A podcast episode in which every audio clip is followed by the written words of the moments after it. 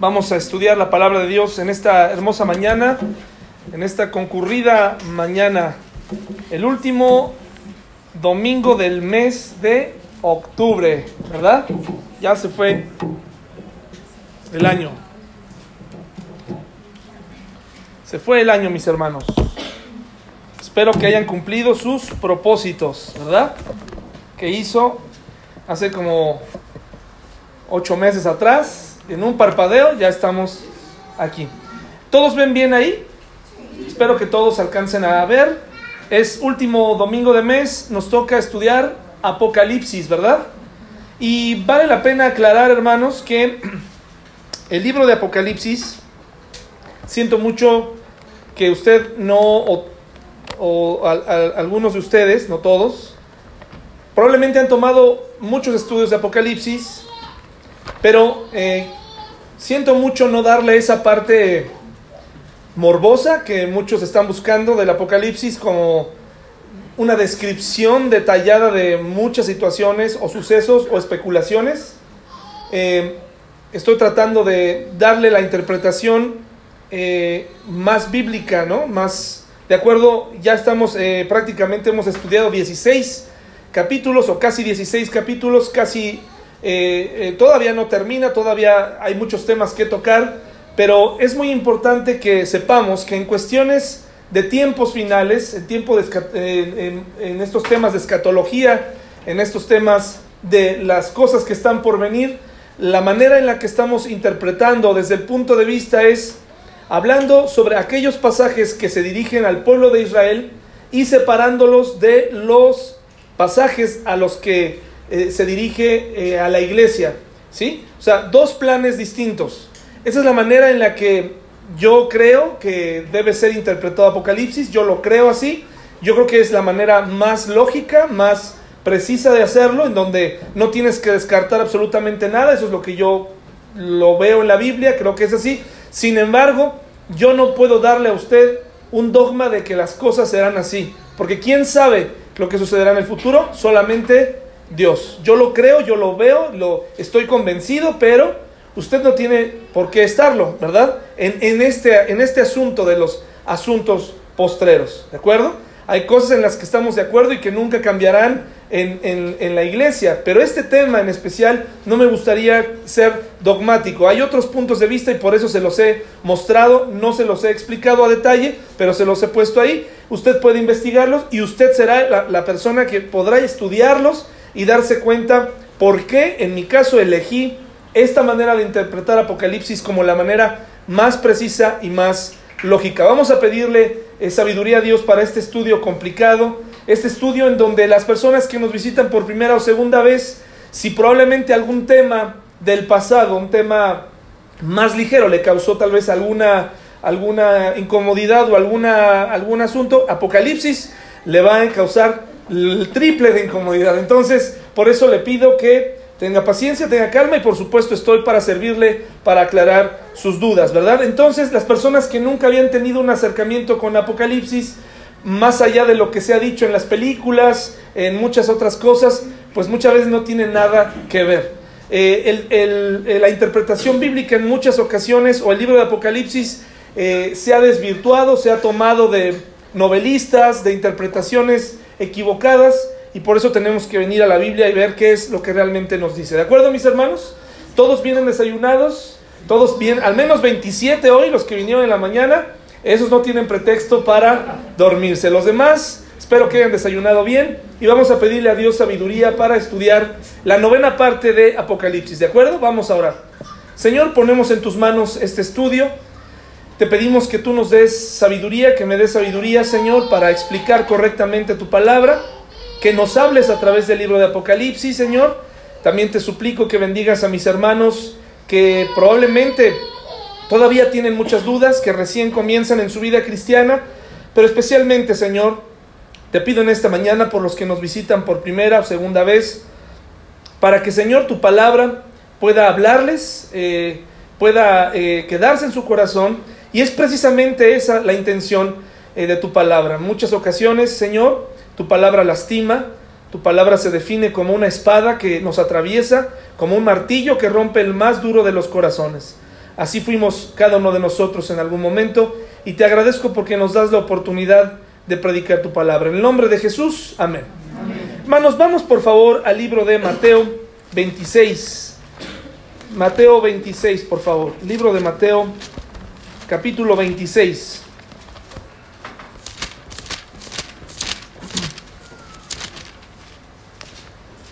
Mateo 26 del 36 al 38. Apocalipsis parte 9.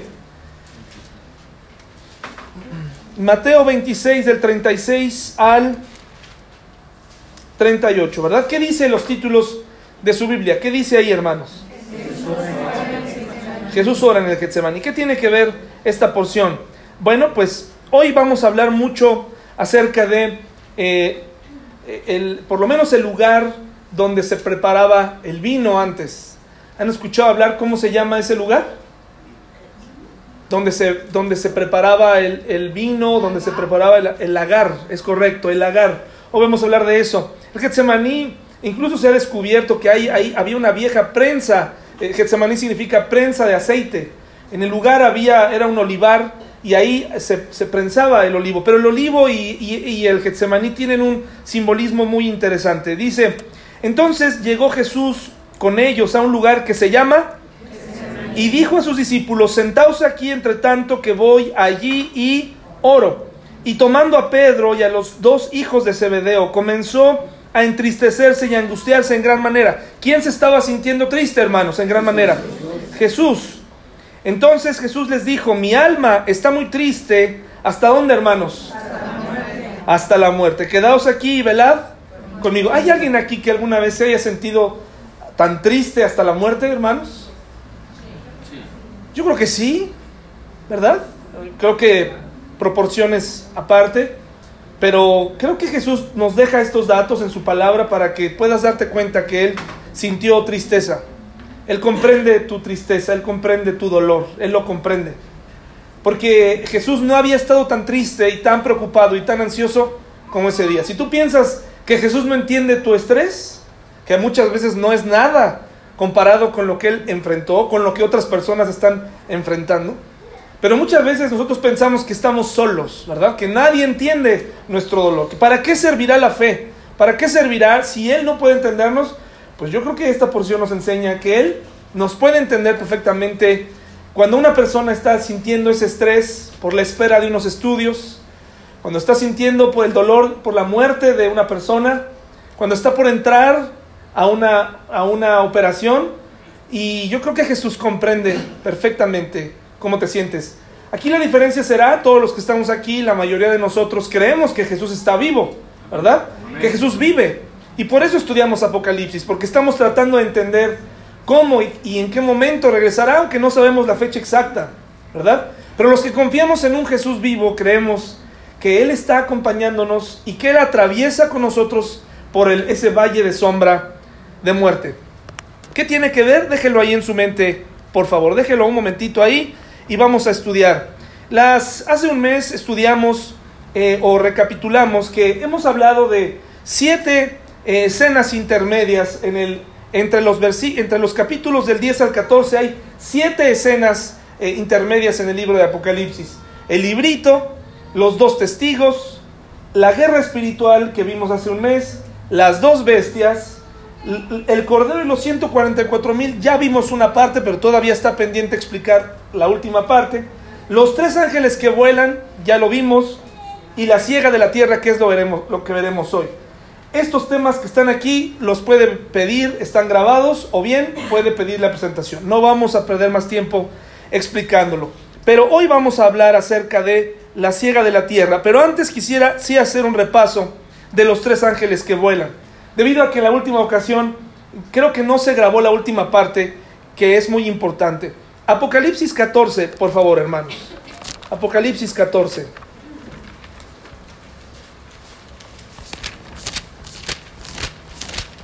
¿Qué simbolizan o qué, o qué significan estos tres, el mensaje de los tres ángeles?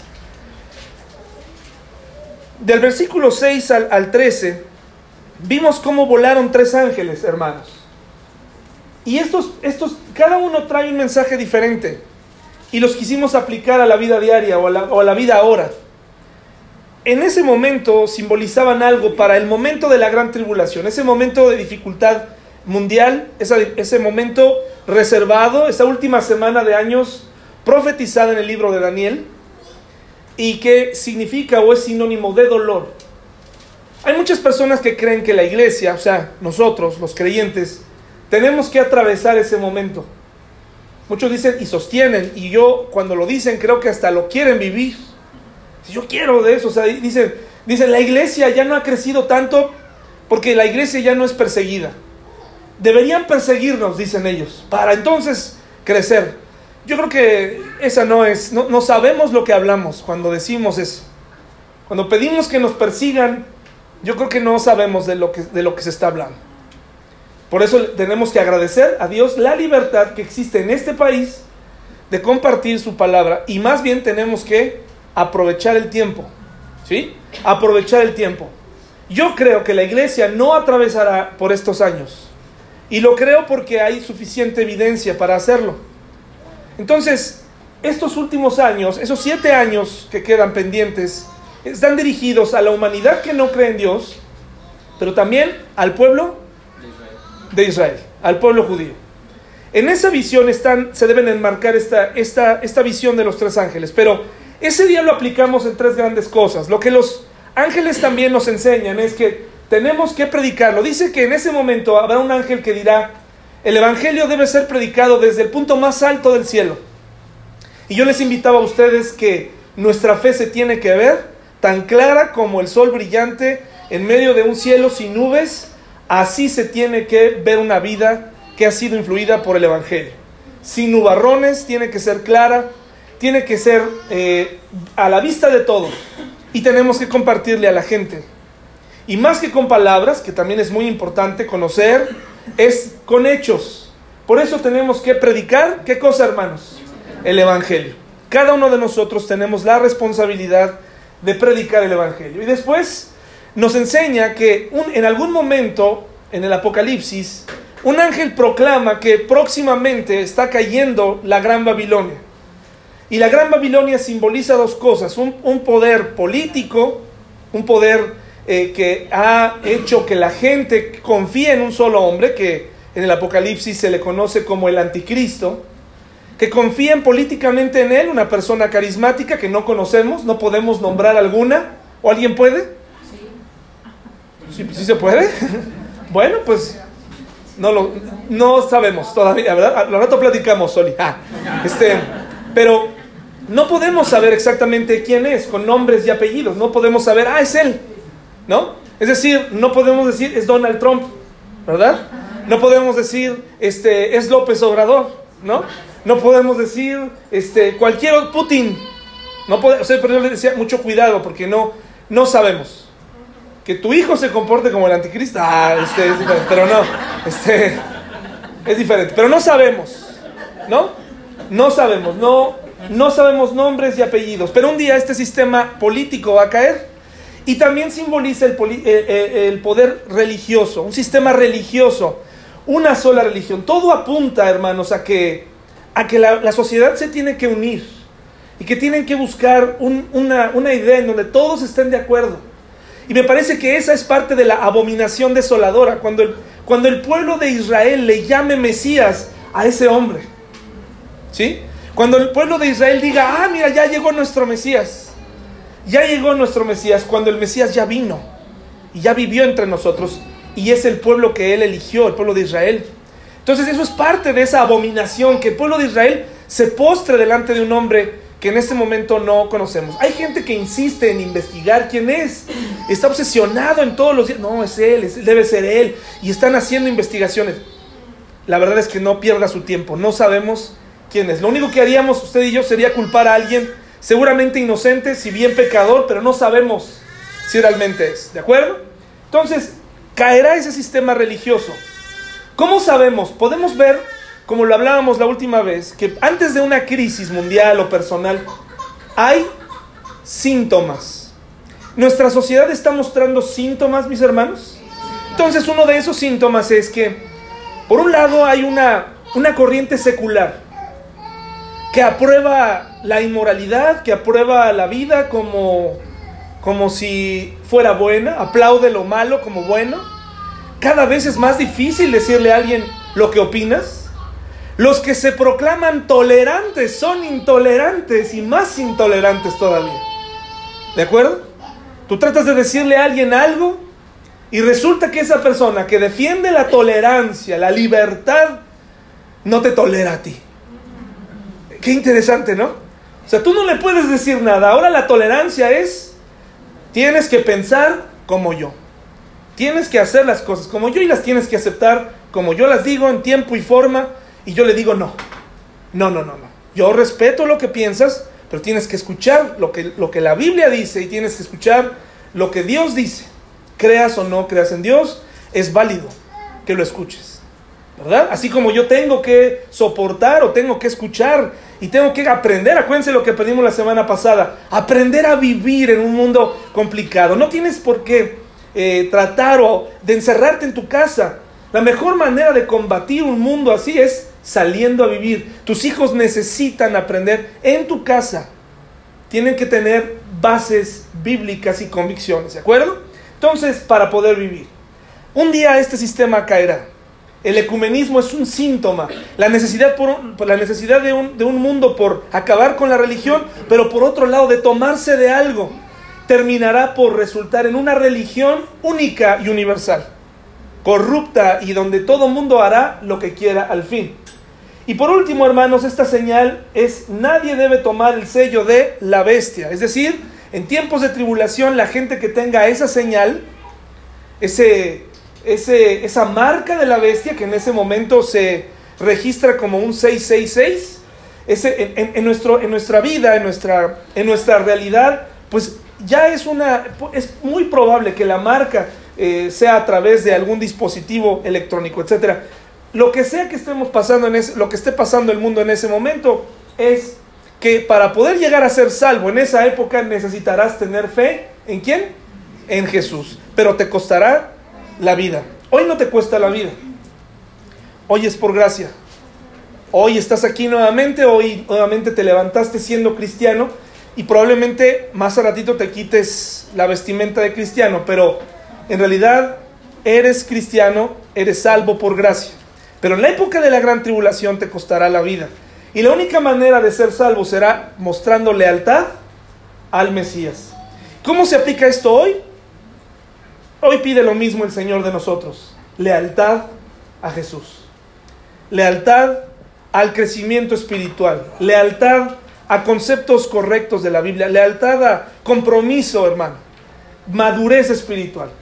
¿De acuerdo, hermanos? Esas son las, lo que nos enseña eh, la visión de los ángeles para el futuro y para ahora. Ahora vayamos a Mateo 9, 35 al 38, por favor. Qué difícil es ser leales, hermanos. Qué difícil. Pregúntenle al adúltero. Pregúntenle al adúltero cómo comenzó. ¿Cómo, cómo, cómo comenzó a, a, considerar la idea de que su esposa no era suficiente? ¿Cómo, cómo empezó? ¿Verdad? Es un proceso. Y cuando tienes que dar eh, un paso al costado y decir, no, yo soy casado, probablemente es demasiado tarde inmediatamente tienes que considerar y decir, me estoy metiendo en problemas, ¿verdad? Lealtad a Jesús. Es muy fácil que alguien te enseñe cosas diferentes y que las creas. Que alguien te diga algo nuevo, novedoso y que lo creas. Lealtad a la palabra de Dios. Por eso es tan importante que cada uno de nosotros tenga una relación personal con Dios que parta del estudio, no de mí, no de un gurú espiritual, sino de tu comunión con Dios y un aprendizaje. Dice así, hermanos, para que podamos ir entendiendo el significado de lo que vamos a estudiar hoy. Mateo 9, 35 al 38, ¿ya lo tenemos?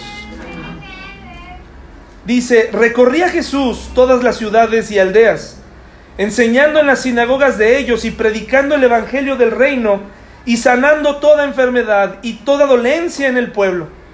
Y al ver las multitudes, ¿qué tuvo Jesús? compasión de ellas porque estaban desamparadas y dispersas como ovejas que no tienen pastor.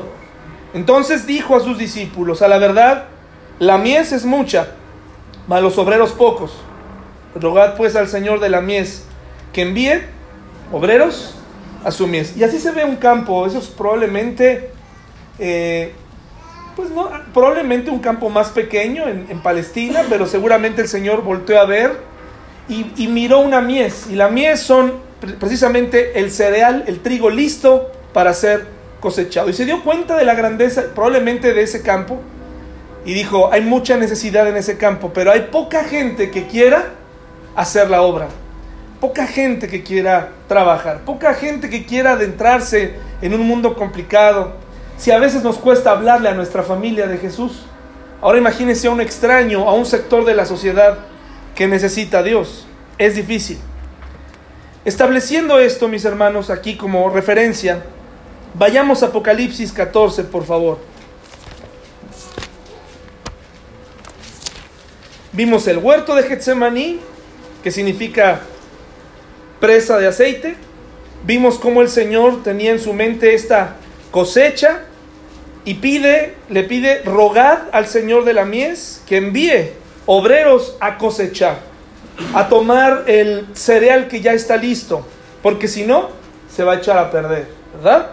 Entonces esto que están viendo aquí es un lagar, un lagar eh, pues austero, ¿verdad? Primitivo, en donde eh, algunos eh, en tierra en Palestina usaban presas, pero hay otros lagares como este en donde se pisa directamente la uva. Y tú que te creías muy exclusivo por tu vino, y alguien ya lo pisó, ¿verdad? Ya puso sus pies en las uvas.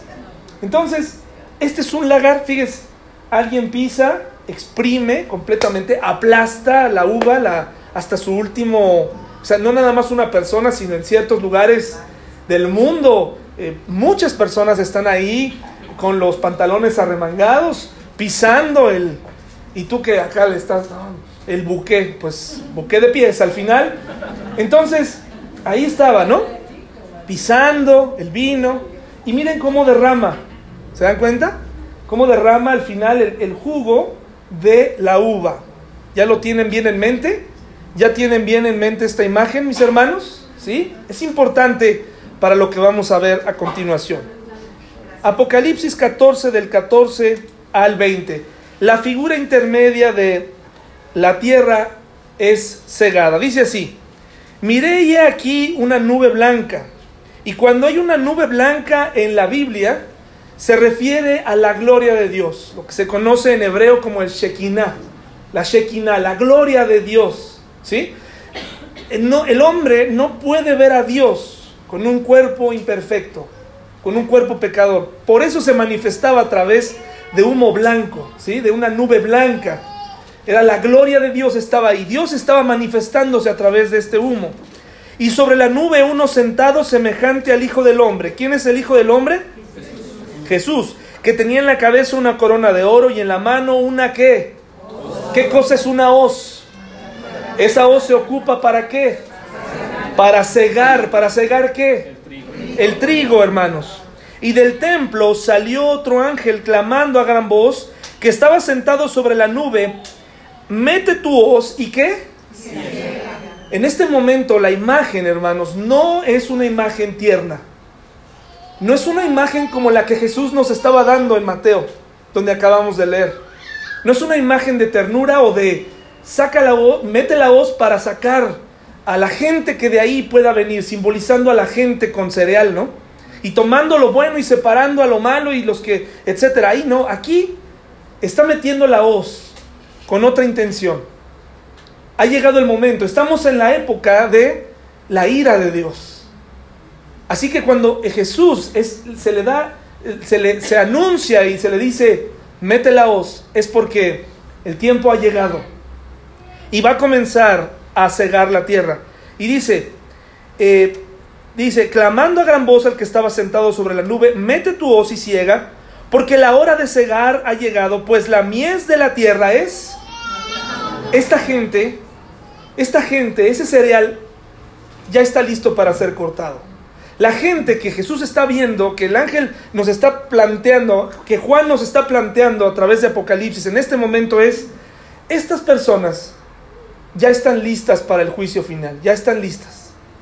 Se les ha dicho muchas veces, se les habló de distintas maneras. Hasta este momento, acuérdense que llevamos siete sellos, y de los siete sellos, que eran siete juicios terribles, uno, uno cada vez peor, vinieron las siete trompetas. Y esas fueron todavía peores. Y de, las siete, de la última trompeta saldrán todavía siete copas con juicios peores. Entonces es, el momento en donde el Padre dice, la gente, es momento de que reciban lo que tanto pidieron. Es momento, después de tantos años de gracia, de, después de tantos años de oportunidad, después de tantos años donde eh, eh, eh, el hombre rechazó a Jesús, llega un momento en donde Él dice, se terminó. Y vamos a meter la hoz. Dice, y el que estaba sentado sobre la nube metió su hoz en la tierra y la tierra fue cegada. Salió otro ángel del templo que está en el cielo teniendo una hoz, también una hoz aguda. Y cuando habla, aquí si se fijan del templo, nos habla del templo, ¿se dan cuenta? Como que un templo. ¿Cuál templo? Esta referencia al templo es, está refiriéndose a la referencia de las partes que, que, conformaban un templo judío. Las partes que tuvieron un, que tenía un tabernáculo. ¿Se acuerdan? A ver, entonces, en qué dos grandes partes se dividía la parte central del tabernáculo? ¿Quién me dice? El lugar santo y, y el lugar santísimo. Cuando dice que se permite ver la gloria de Dios, estamos entrando al lugar santísimo. donde se ve Dios es el lugar santísimo. En el lugar santísimo, recordarán que los sacerdotes tenían que entrar ataviados, tenían que entrar eh, bien limpios, físicamente, pero también espiritualmente, porque si no, ¿qué les pasaba? De ahí que tenían que entrar amarrados y mientras caminaban ahí tendrían que colgarse unas campanitas como un cascabel para que en caso de ya no oír nada decir el hermano tal ya se murió. Hay que sacarlo, entraban amarrados, ellos no podían entrar esto estaba claro para que nos diéramos cuenta que no cualquiera puede entrar al lugar santísimo, hermanos. Que no cualquiera puede ver a Dios. Que nadie de nosotros puede desjactarse y decir yo puedo entrar a ver a Dios, no. Entonces, ¿qué hacemos con versículos como ese maravilloso versículo de ah, Hebreos que dice, entrad confiadamente al trono de qué? De la gracia. ¿Quién nos permite ahora tener acceso a Dios, hermanos? ¿Quién? Jesucristo. Es Jesucristo nuevamente en este instante se vuelve a hacer alusión a la oportunidad que tú y yo tenemos, a la oportunidad que tú tienes para entrar al lugar santísimo y poder entrar a ver a Dios a través de Jesús. Entonces, mire lo que, lo que dice. Entró, dice aquí, salió del altar otro ángel que tenía poder sobre el fuego y llamó a gran voz el que tenía la hoz aguda diciendo, mete tu hoz aguda y, y vendimia los racimos de la tierra porque sus uvas, ¿qué? Ahora cambia esa imagen de la mies por un mensaje todavía más claro, el mensaje de la uva, que nos habla de un derramamiento. Pero derramamiento de qué, hermanos? Bueno, dice, y el ángel arrojó su hoz en la tierra y vendimió, si se dice así, ¿verdad? Vendimió la viña de la tierra y echó las uvas en el gran lagar. ¿De qué?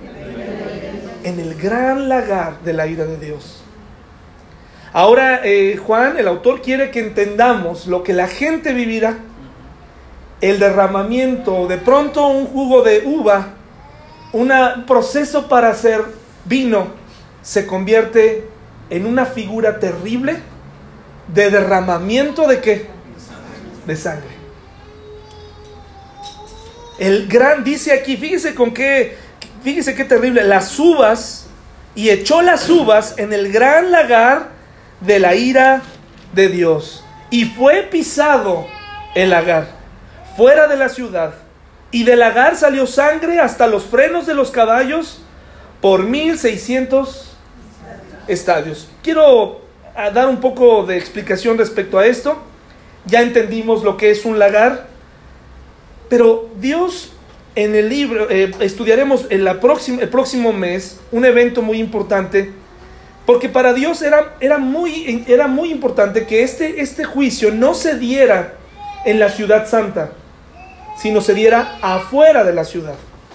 ¿Correcto? Por eso él dice, esta violencia que va a suceder, va a suceder afuera, en un lugar, en una, y, la escena y el contexto y, la imagen que debemos tener es la imagen de una batalla. Y no es en contra de gente inocente, hermanos. ¿De acuerdo, hermanos? No es en contra de gente inocente. No es en contra, por favor, que no haya nadie aquí que piense por un momento que, ay Dios, qué bárbaro, Dios. Eh, por eso no me acerco a Dios. Por estas imágenes de violencia. Te voy a decir algo, un razonamiento que adquirí de un gran pensador. Las personas hoy en día tienen un problema con el aborto. Las personas que están en rumbo al progreso. Dicen, es mi deber moral o es mi derecho moral el poder elegir si quiero que nazca mi hijo o no. ¿De acuerdo? Dicen, es mi derecho moral. Cuando un avión se cae con 100 personas y sobreviven de esas 100 personas, solamente sobreviven 100, perdón, 10, entonces las personas dicen, ¿qué Dios tan inmoral permite que, 100 que de 100 personas mató a 90 y solamente quedaron 10? Ah, ese es un Dios inmoral. Ese es un Dios injusto. Ese es un Dios terrible. Y es inmoral. Una persona quiere abortar la única vida que carga en sí misma y no es inmoral. No es inmoral. Es su derecho. Pero no es inmoral. Dios sí. Ella no cómo es la sociedad, ¿no? No piense por un momento que a Dios le agrada la sangre o que Dios quiso eliminar al mundo y anda buscando formas. No quiso hacer eso el Señor. Está hablando de gente que le va a hacer la guerra hasta el final. Gente que se va a rebelar contra Él.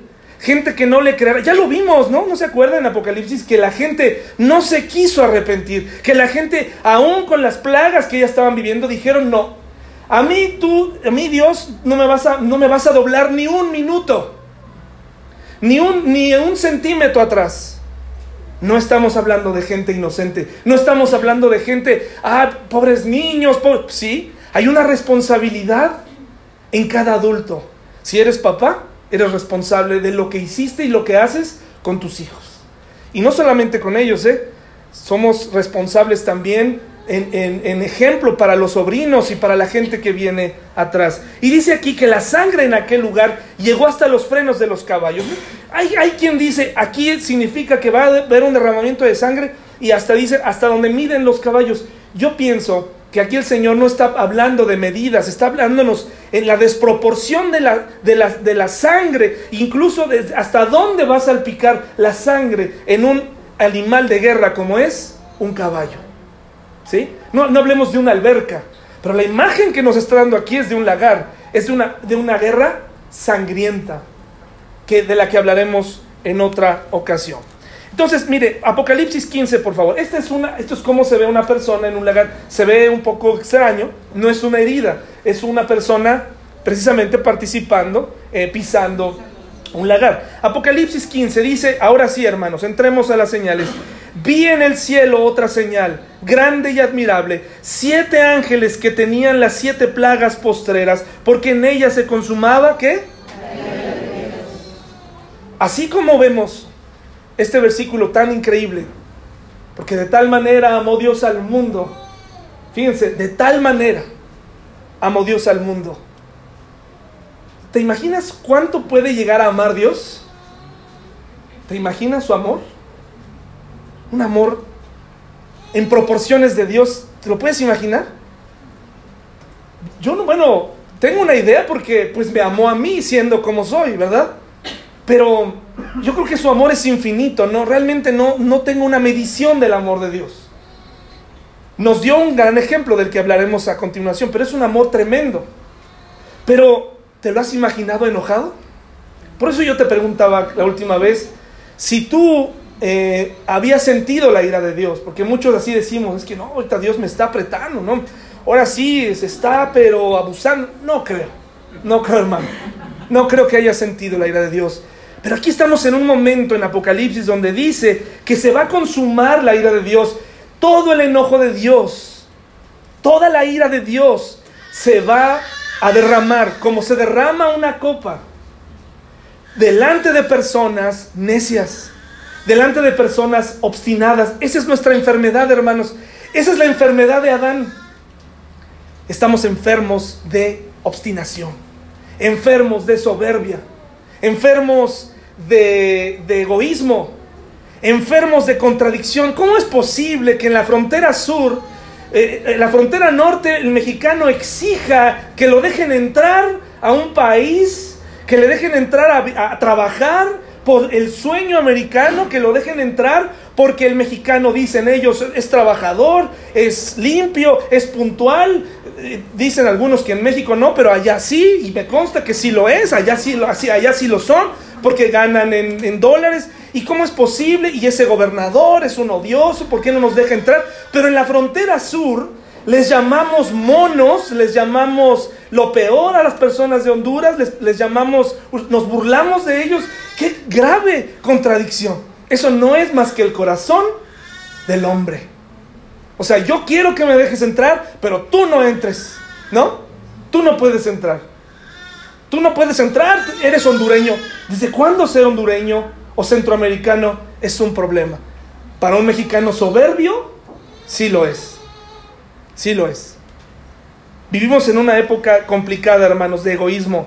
Por eso Dios se va a descargar. Y dice, vi también como un mar de vidrio mezclado con fuego y a los que habían alcanzado la victoria sobre la bestia y su imagen y su marca y el número de su nombre en pie sobre el mar de vidrio con las arpas de Dios aquellas personas mártires a consecuencia, hermanos, de la gran tribulación, muertos a causa de su nombre. Y cantan el cántico de Moisés, siervo de Dios, y el cántico del Cordero, diciendo, grandes y maravillosas son tus obras, Señor Dios Todopoderoso, justos y verdaderos son tus caminos, Rey de los santos. Dice, ¿quién no te temerá, te temerá, oh Señor, y glorificará tu nombre? Qué interesante pregunta en medio de una imagen de terror. ¿Quién no te temerá, Dios? ¿Quién no te temerá? Y yo creo que abajo, abajo en la tierra, yo, yo no te temo. Yo no te temo, Dios. Pero arriba, los que tenían la imagen clara de las cosas, podían decir, yo, ¿quién no te temerá? Eres un Dios temible, dice la palabra de Dios. Eh, horrenda cosa es caer en manos de un Dios vivo como el que tenemos, ¿verdad? Pero en este caso, la pregunta es, ¿quién no te temerá? Pues sí hay gente que no teme a Dios. Y que no temerá ni aún viendo todas estas cosas. Dice, pues solo tú eres santo, por lo cual todas las naciones vendrán y te adorarán porque tus juicios se han manifestado. Después de estas cosas miré y aquí fue abierto en el cielo el templo del tabernáculo del testimonio y del templo salieron los siete ángeles que tenían las siete plagas, vestidos de lino, limpio y resplandeciente, y ceñidos alrededor del pecho con cintos de oro. Y uno de los cuatro seres vivientes dio a los siete ángeles siete copas de oro llenas de la ira de Dios, que vive por los siglos de los siglos. Y el templo se llenó de humo por la gloria de Dios y por su poder, y nadie podía entrar en el templo hasta que se hubiesen cumplido las siete plagas de los siete ángeles. Y como en otras ocasiones, quiero leerlas, eh, ahorita se las voy a leer, pero antes quiero llevarlos a Mateo 26, por favor.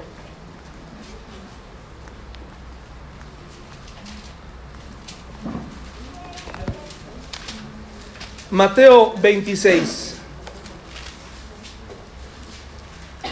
¿Quién no te temerá Jehová? ¿Quién? Pues alguien que que hasta en estos, hasta en lo, viendo lo más duro, un día se postrará.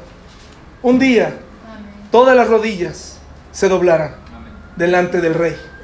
En este momento la gente puede rebelarse, puede decir lo que quiera de Dios, pero un día cada rodilla se arrodillará delante del rey. Mateo 26, 39 al 46, hermanos. ¿Ya lo tenemos? Mateo 36, 29, perdón, 26, 39 al 46. dice así, como se fijan es nuevamente más detalles de lo que sucedió en el Getsemaní. Yendo un poco adelante, se postró sobre su rostro, orando y diciendo, Padre mío, si es posible, pase de mí esta copa. ¿Quién está hablando, hermanos? Jesús. Pero no sea como yo quiero, sino como tú. Esto es una gran verdad, hermanos. Eh, con tener fe no significa que no, no vas a sentir miedo. Tú puedes pedirle alternativas a Dios. Pero al final, fíjense a Jesús. Aquí yo no vi a Jesús decretando como hoy se, se estila, decreto y decreto. Aquí dice el Señor, oye, si hubiera otra opción, adelante. Si, si esta copa de ira mm, pudiera no beberla y hubiera otra manera, adelante. Pero si no hay de otra, entonces que se haga tu voluntad. Qué interesante, ¿no? A veces queremos decirle a Dios, no, pero esa opción no me la vayas a dar. Búscame otras, todas que me convengan. Pero llega un momento en la vida, en, en, la vida real, en donde no te queda de otra y tienes que atravesar y aceptar su voluntad. Y dice, mis hermanos, Vino luego a sus discípulos y los halló durmiendo, fíjese, y dijo a Pedro, ¿así que no habéis podido velar conmigo una hora? Si te sientes solo en el momento de la angustia alguna vez, Jesús te entiende. En el momento en que más los necesitaba, ¿qué estaban haciendo, hermanos? ¿Alguna vez has sentido esa parte de, de tu familia? Necesitas tanto un abrazo, necesitas tanto una palabra de aliento, necesitas tanto apoyo, una palmada que te digan, tranquilo, ven. ¿Y qué ocurre? Están en su mundo, no tienen tiempo para ti. Dicen algunos, están en sus propios problemas. Ojalá seamos sensibles para observar en la vida de nuestros hijos, de nuestra esposa, de nuestros abuelos, ¿verdad? Que a veces somos indiferentes. Y dice, velad y orad para que no entréis en tentación. El espíritu a la verdad está dispuesto, pero la carne es otra vez fue y lloró por segunda vez diciendo, Padre mío, si no puede pasar de mí esta copa sin que yo la beba, esa, esa copa de ira, hágase de tu voluntad. Vino otra vez y los halló durmiendo porque los ojos de ellos estaban, ¿qué? Y dejándolo se fue de nuevo y lloró por tercera vez diciendo las mismas palabras. Entonces vino a sus discípulos y eso es lo que provoca la oración. Fortaleza, hermanos. Y la, y la, y la oración disipa las dudas. Y la oración y la comunión con Dios y conocer a Dios disipa los temores. Y entonces, cuando tengas ese punto y estés en ese punto, saldrás como Jesús, fortalecido y listo. ¿Para dónde iba Jesús, hermanos? Iba a la cruz. Iba a la cruz. Ya no iba con dudas. Iba listo. Iba fortalecido. De tal manera que dice, eh, vino otra vez y los halló durmiendo porque los ojos de ellos estaban cargados de sueño. Y dejándolos se fue de nuevo, lloró por tercera vez diciendo las mismas palabras. Entonces vino a sus discípulos y les dijo que dormid ya, ya, ya Dios resolvió lo que tú no pudiste hacer, ¿no? Le dijo yo creo, ya, ya para qué, ya para qué. El Señor actuó. Sigue dormido, duérmete, mira, este, descansa. He aquí ha llegado la hora. El Hijo del Hombre es entregado en manos de pecadores. Levantaos, vamos, ved, se acerca el que me entrega. Esa imagen la vamos a seguir teniendo pendiente ahí y vamos a pasar a Apocalipsis 16 para que como otras veces no voy a entrar en detalles sobre como si estuviéramos buscando, ay, ¿qué les va a pasar a la gente? ¿Y qué va a suceder? Y vamos a leer lo que dice la Biblia. No voy a entrar en explicaciones eh, terrible sobre un Dios enojado, porque debemos sentir compasión. No ve Apocalipsis como, a ver qué les va a pasar. Dios nos libre, hermanos. Dice Apocalipsis 16. Oí una gran voz que decía desde el templo a los siete ángeles, id y derramad sobre la tierra las siete copas de qué? Fue el primero y derramó su copa sobre la tierra. Y vino una úlcera maligna y pestilente sobre los hombres que tenían la marca de la bestia y que adoraban su imagen. El segundo ángel derramó su copa sobre el mar y éste se convirtió en sangre como de muerto. Y murió todo ser vivo que había en el mar. Estamos hablando de toda la ira de Dios. El tercer ángel derramó su copa sobre los ríos y sobre las fuentes de las aguas, y se convirtieron en sangre. Imagine, por favor, la copa derramándose sobre estos, sobre estos elementos. Y oía al ángel de las aguas que decía, justo eres tú, oh Señor, el que eres y que eras, el santo, porque has juzgado. Es como si el ángel dijera, esto que estás haciendo es justo. Es justo porque tú lo intentaste, Señor, muchas veces. Intentaste acercarte a la gente. Por eso esto que estamos haciendo, Señor, es justo. Esto de contaminar el agua potable es justo. ¿Te imaginas llegar a esa conclusión? ¿Te imaginas la maldad? ¿Te imaginas la maldad en tiempos de Noé? Porque la gente dice, no, a ver, es que no creo, ¿cómo, Dios, cómo un Dios va a destruir y va eh, a inundar la tierra? Y los niños, luego, luego sacan a los niños, ¿no? Los niños son lo que menos te debes de preocupar porque Dios ama a los niños. Pero imagínate que en esa época de terrible maldad llegaran a tu puerta unos individuos y tomaran a la persona que más amas y la ultrajaran. Y no fue un día, fue muchas veces. La maldad del hombre se multiplicó. De tal manera que Dios tuvo que poner un alto. Muchos ejércitos usaban a niños para ponerlos enfrente. Para que primero los, los mataran, o como para engañar al enemigo, los usaban de anzuelo. ¿Qué hacía el Señor? Muchos otros eran sacrificados en dioses de, bronce, quemados vivos. Entre más lloraran, era de más bendición y de más regocijo para ellos. Por eso Dios permitía que muchas civilizaciones o muchas personas murieran los niños también, para que no fueran sacrificados. Y dice aquí, hermanos, por cuanto derramaron la sangre, fíjense, has juzgado estas cosas en el versículo 5, y dice, e-, eras y eres santo porque has juzgado estas cosas, por cuanto derramaron la sangre de quienes? De los santos y de los profetas, aquellos hermanos que les decían, arrepiéntete, arrepiéntete, ellos dijeron, no, no te creo, y los mataron. También tú les has dado a beber sangre, pues lo merecen. También oía otro que desde el altar decía, ciertamente Señor Dios Todopoderoso, tus juicios son verdaderos y justos el cuarto ángel derramó su copa sobre el sol. ¿Se acuerdan que una parte del sol se había oscurecido? Dice aquí, esa parte ahora se convierte en un agente de exterminio, el cual fue dado quemar a los hombres, ¿qué? Con fuego. Y los hombres se quemaron con el gran calor y blasfemaron el nombre de Dios, que tiene poder sobre estas plagas, y no se arrepintieron para darle gloria, ni en medio de la calamidad Llegó un momento en donde el dolor, ellos se hicieron inmunes al dolor.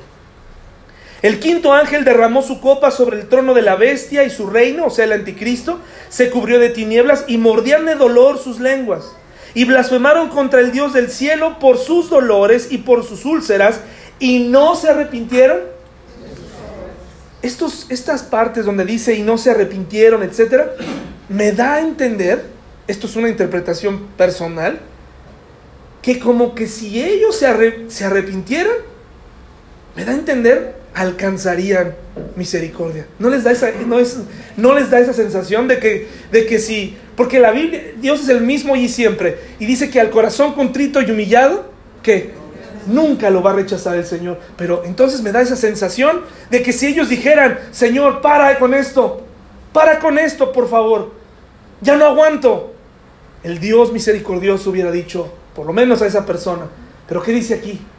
No, no, prefiero mi dolor. El sexto ángel derramó su copa sobre el gran río Éufrates y el agua de éste se secó para que estuviese preparado el camino a los reyes del oriente rumbo a ese lagar, rumbo a esa batalla que les platicaba y de la que no vamos a hablar esta vez, hablaremos dentro de un mes. Y vi salir de la boca del dragón y de la boca de la bestia y de la boca del falso profeta tres espíritus inmundos a manera de ranas. Esa es la manera en la que interpretó Juan. Pues son espíritus de demonios que hacen señales y van a los reyes de la tierra en todo el mundo para reunirlos a la batalla de aquel día, aquel gran día del Dios Todopoderoso. De alguna manera los ejércitos se van a aliar y caminarán rumbo a Jerusalén, donde van a hacer guerra. ¿Contra quién, hermano? Contra Dios mismo. Qué interesante. He aquí yo vengo como ladrón. Bienaventurado el que vela, y entiéndase la palabra ladrón, inesperadamente, no como alguien que roba, sino inesperadamente. Bienaventurado el que vela y guarda sus ropas para que no ande desnudo y vean su vergüenza. Y los reunió en el lugar que en hebreo se llama Armagedón. Aquí está la, única palabra que se sabe el mundo de Apocalipsis, ¿no? Armagedón. Finalmente llegamos a ella, hermanos, ¿no? El séptimo ángel derramó su copa por el aire y salió una gran voz del templo del cielo, del trono, diciendo, ¿qué? Hecho está. Es decir, demasiado tarde. Es momento de la ira de Dios. Entonces hubo relámpagos y voces y truenos y un gran temblor de tierra un terremoto, escucha muy bien, tan grande, cual no lo hubo jamás, desde que los hombres han estado sobre la tierra. Y la gran ciudad fue dividida en tres partes. La gran ciudad es Jerusalén. Y las ciudades de las naciones cayeron y la gran Babilonia vino en memoria delante de Dios para darle el cáliz del vino del ardor de su ira por haber engañado a tanta gente. Y toda isla que huyó. Y los montes no fueron hallados. Está, fíjese muy bien, e, este terrible terremoto está allanando la tierra para lo que vendrá en el futuro como el reino milenial. Esto es una, esta es una planificación. La, la gran ciudad de Jerusalén será partida en tres partes. Y dice, y cayó del cielo sobre los hombres un enorme granizo como del peso de un talento. Y los hombres blasfemaron contra Dios por la plaga del granizo, porque su plaga fue sobremanera grande. Primera copa, úlcera maligna. Segunda copa, mueren todos los seres del mar. Tercera copa, las fuentes de agua dulce estarán contaminadas. Cuarta copa, el sol se convertirá en un agente destructor. Quinta, tinieblas sobre el trono del anticristo. unas tinieblas terribles. Y justo ahí, ¿no? Se seca el río Éufrates como la sexta plaga. Y por último, el gran terremoto. La siguiente imagen es una imagen de vía satélite de lo que está ocurriendo en el río Éufrates actualmente. Para aquellos que dicen, no, pues es que, ¿cómo se va a secar? 2.900 metros de caudal, ¿no se van a secar de un día para otro? Tienes razón, hermano, tienes razón, tienes razón, mi amigo escéptico. se ha ido secando poco a poco. El plan de Dios está en marcha. Y ese, esa, esa ruta que rodea a, Palestina, que rodea esa región, será la ruta que ocuparán de alguna manera para llegar a, Jerusalén. Miren una foto de 1999, Río Éufrates, el cauce. Una foto de mayo de, del 2015. ¿Dónde está? Ni se alcanza a ver el cauce. Pequeño. Para mí esto no es una casualidad, hermanos. Para mí es una señal de habla con la gente que amas. Vive una vida cristiana digna para aquel que es digno. ¿Ya la vieron bien? Está impresionante, ¿no? Eso es lo que está pasando con el río Éufrates. Apocalipsis 16 y el 9 al 11 y en general lo que vimos es en un mundo apocalíptico, en un mundo complicado, el común denominador es y no se arrepintieron y no se arrepintieron y al contrario maldecían a Dios y maldecían a Dios. Llega un momento, hermanos, en nuestra vida sobre la tierra, en, nuestra vida social, donde el hombre se siente todopoderoso Hoy todo el mundo quiere estar empoderado. Todo el mundo, todo el mundo. Hay que empoderar a tal, hay que empoderar a tal, que se empoderen. Yo le voy a recomendar algo que dice la Biblia. Es necesario que yo mengüe para que Él crezca. Esa es la forma de vivir de un cristiano.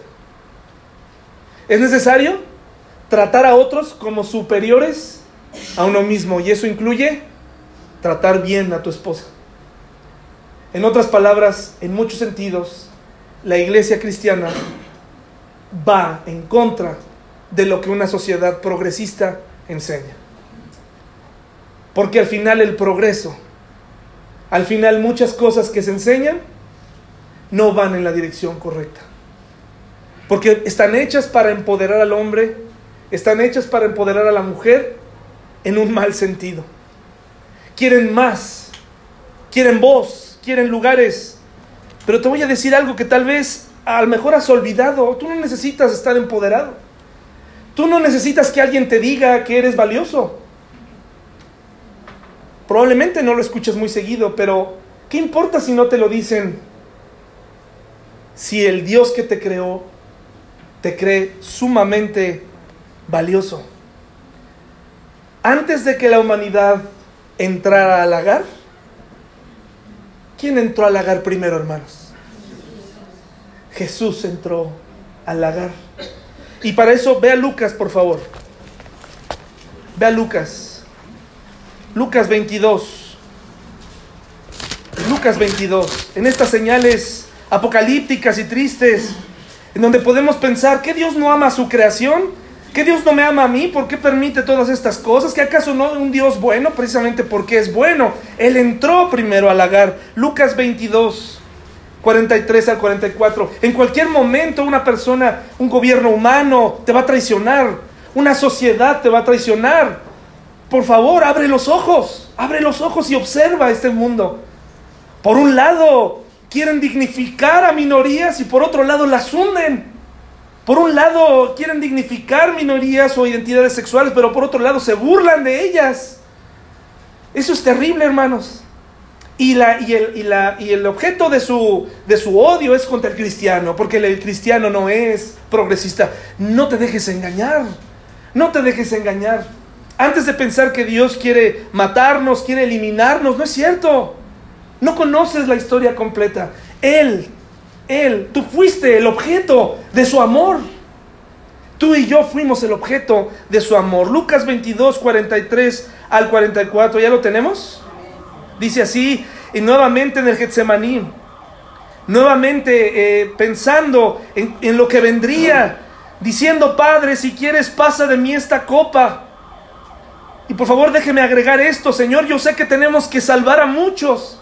Yo sé que tenemos, yo sé que tenemos que hacer algo, Dios, yo quiero hacerlo, pero eso no significa que no tenga temor, que no tenga ansiedad por lo que estoy a punto de vivir que no tenga temor porque, porque esta gente es incrédula. Así como cuando llegó a Jerusalén y lloró por Jerusalén, aquella vez que lloró en la tumba de Lázaro, aun cuando lo resucitó. Y la gente dice, ¿por qué, ¿por qué lloró Jesús si tenía poder para resucitarlo? Lloró por la incredulidad de la gente, lloró porque somos incrédulos, lloró porque ha hecho tanto para salvarte y nosotros sencillamente decimos, no es suficiente Dios no es suficiente.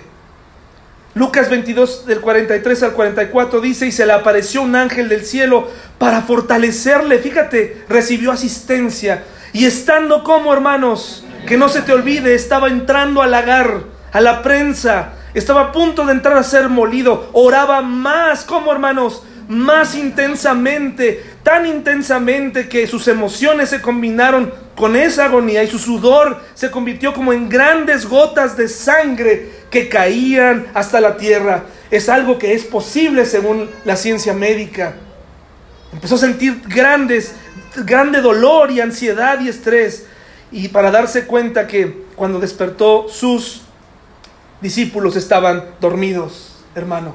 Él entró al lagar primero, antes de llegar a este punto apocalíptico de derramamiento de sangre, de batallar, de disciplina, el Señor Jesús entró al lagar a ser exprimido para intercambiar su vida por cuál? Por la tuya y por la mía. Y para ti que eres cristiano es un buen momento para decir gracias, Señor. Gracias. Gracias, Señor, porque incluso hasta los grandes filósofos con pequeñas eh, destellos de, de, sabiduría han dado cuenta de esto. Gracias Señor porque no me viste como no me viste como un medio. No me viste como un medio, me viste como un fin. Fui tu misión, Señor. Fui tu misión. Gracias porque, aunque mucha gente, incluso denominaciones cristianas, dicen es que él, puede hacer lo que Él quiera, Él puede eliminar a todo mundo, él, escoge a unos y ¿quién le puede decir que no a Dios? Si Él escoge a unos y a otros sí y a otros no. Hermanos, eso sería pensar en un Dios egocéntrico, en un Dios que solamente piensa en Él. Cuando Él diseñó el plan de la salvación, lo hizo pensando en ti. Para salvar